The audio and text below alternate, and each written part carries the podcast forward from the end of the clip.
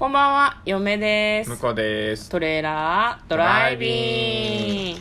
はい、始まりました。トレーラードライビング。この番組は映画の予告編を見た嫁と婿の夫婦が内容を妄想していろいろお話していく番組となっております。運転中にお送りしているので安全運転でお願いします。はい今日も映画の妄想をしていきたいと思いますはい。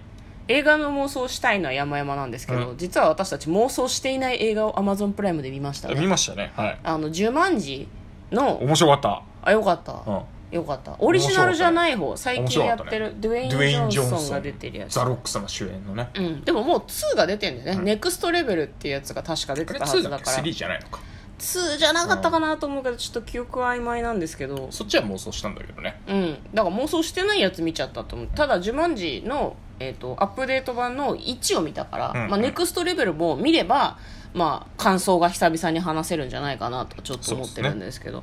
まあ、今日はちょっとだけねあれでしたね。VOD をたくさん見た日でしたね。うん。まあ1個しか見てないけど たくさんまあそうか。たくさんまあ、あとは Amazon プライムのなんかドラマとかを見たりして過ごしておりましたそうね。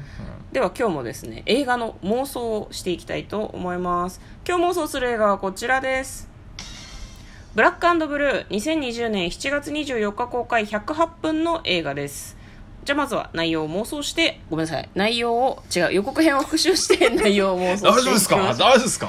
だい大丈夫ですか？大丈夫だよ。大丈夫だよ。何回やってんだよっていう話なんだけどね。うん、はいやりますなんかね警察官の2人組警察官って2人組じゃないと行動しちゃいけないんじゃなかったっけかね。確か。バーディー組まなきゃいけないんですよね、でなんか警ら中の警察官。これでもアメリカの話なんで2人とも黒人の方なのかなっていう感じなんだけど年配の男性と若い女性が2人で車に乗ってたんだけど俺は今から内通者に会ってくるから車の中で待ってろっていう風に女の人は言われるんですね。でも帰ってこないから見に行く。うん。したら全員の口を封じただろうとか言ってなんか悪そうな人たちと一緒に話をしてるんですね。で悪巧みをしてるのを見ちゃう。誰か殺されてた？そんな感じじゃなかったよね、うんうん殺されたのか？なんか銃持ってる人とかがいてね。その人と親しげに話してる様子を見てしまうんですね。で何してるんだって？来るなって言ったろうって言われるんだけどでねなんかその話してた人も俺たちは実は刑事なんだっていうふうに言うんだけどその後女の人を撃つんだよね、うん。ってことは刑事じゃなくない？刑事にしてもさなんかすごい後ろ暗いことがあって口封じのために殺したってことじゃないっていう感じになるんだけどその女の人は多分防弾チョッキを着ていたから至近距離から撃たれてるんだけど生きてるんですよ。でその後逃げる。でまあ、なんで撃たれたかっていうとカメラをつけてるからなんだけどね、うんもう証拠が上がってしまうから。でその悪者と警察官は女を署に返すわけにはいかないっていうことでその女の人を追いかけるんですね。で警官と犯罪者街にいるその人たちが全員で女の人を探す。そして殺すんだっていう指示が飛ぶんだよね。賞金首になってしまうんだよね。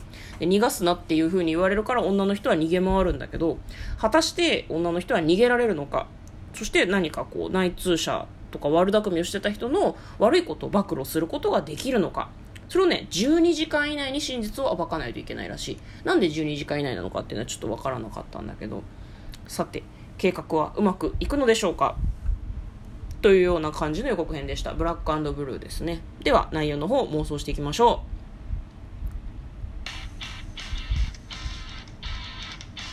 トレイラードライビング。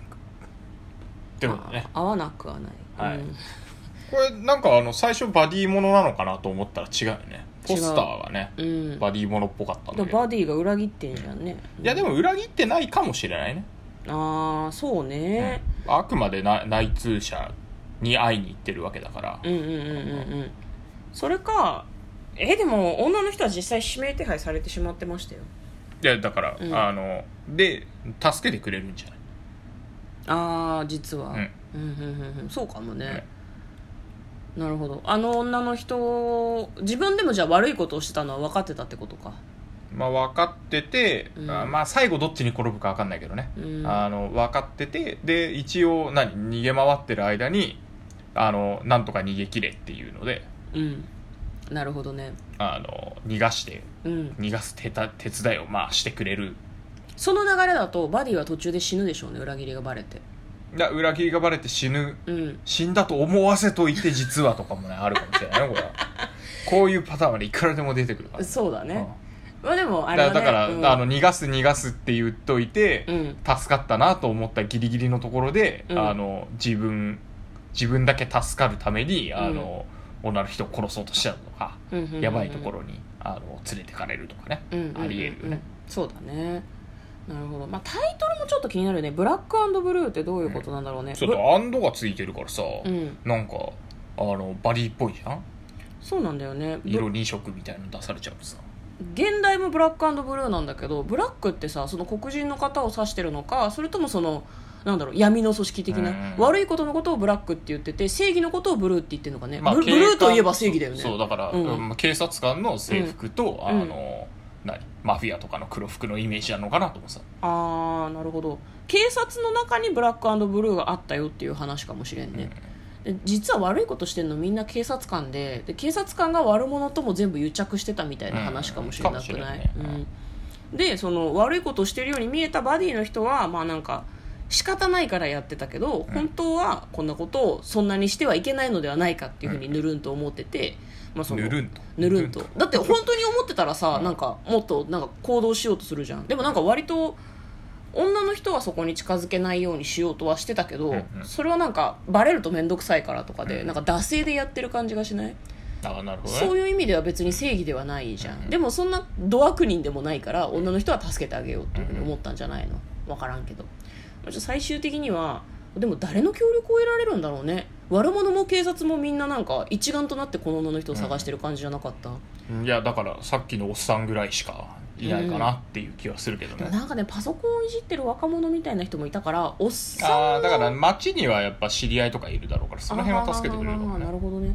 なんか結構血のつながった兄弟とか親戚とかそういう人たちなのかなと思ったんだけどももはやそういう人たちしか俺そういう人たちしか助けてくれないかなと嫁は思ったんだけどそうじゃないかもね、助けたいというかうん仲間仲間になってくれる人がいるかもしれないね。うん、そうだね。うん。でそんな感じではい。いいですかね、最後はどうだろうね、うん。えーやっぱあれじゃない？告発はして終わるんじゃない？告発してじゃあ一掃できるかね？警察とか、でも警察？まあだから一部警察全土じゃないかもしれないけどね、うん。一部。でだから先にあのそれが上司の方に上がっちゃってあいつがなんか悪いことしてたって、女の人に濡れ衣抜きさせられてるけど、うん。ちょどこに訴えればいいんだろうねこれってね。まあ、警察しかないんじゃない？警察か。警察とはまあまあ警察もあの何？町の警察とさあああとは FBI とか CIA とかなんとかあるかもしかれないから。パイプがあるのかどうかわかんないけど、FBI とかまで出てくるとちょっとでかいから町の中で完結してほしいけどね、うん、でもまあま、町のあの、悪いことしてるやつら。うん町の警察署の中で悪いことしてるやつらとそれでちょっと別れてみたいな感じかなと思うんだよね、そうだね、まあ、そう考えると FBI とか CIA とかっていうほどではないのかもね、うんまあ、だから証拠が消されちゃう。12時間で証拠消されちゃうの？ちょっとな。なんでさすが12時間なんだろうね。ね。しかもあと12時間って長くない？結構。いやだから12時間で、うん。えーっとなあれ書き換わってんじゃん。あ上書きされちゃうみたいな。上書きされちゃうから。うんうんうんうん。わかりました。じゃあそのなんだろう。あそっか。自分のカメラの記録が塗り替えられてしまう自動でじゅ塗り替えられちゃう12時間以内にってことね。うん。まあでもね SD カード抜けばいいんじゃないのとか思っちゃうそういう単純な作りではないんですね。あの自分の車のドライブレコーダーみたいなことではない。うんうんうん。わかりました。ドライブレコーダーもあれ上書きされちゃうシステムだからね。そうそうそうそう。あの、うん。一1日持たないからね確かに。そうなんだよね。意外と不便よね。はいまあ容量を増やせばいいのかなっていう感じはしますけど、じゃあそんな感じで簡単にストーリーを読んでいきます。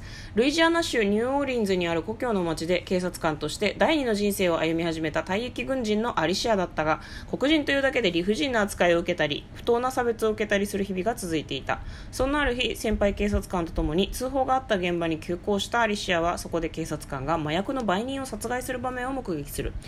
殺してたんだね、見てはならない場面を目にしてしまったアリシアは口封じのために同僚の警察官から追われる身となってしまうという話のようです。やっぱじゃあ悪者はみんな警察官ってことか？全員じゃないかもしれないけどね。ふんふんふんふん。なるほどね、まあ、どうなるのかちょっと気になる映画となっております。ナオミ・ワッツさん、うん。007シリーズ。あ？ナオミ・ハリスさんか、の主演です。はいはい気になる映画です、うん。ということで嫁とトレーラードライビングまったね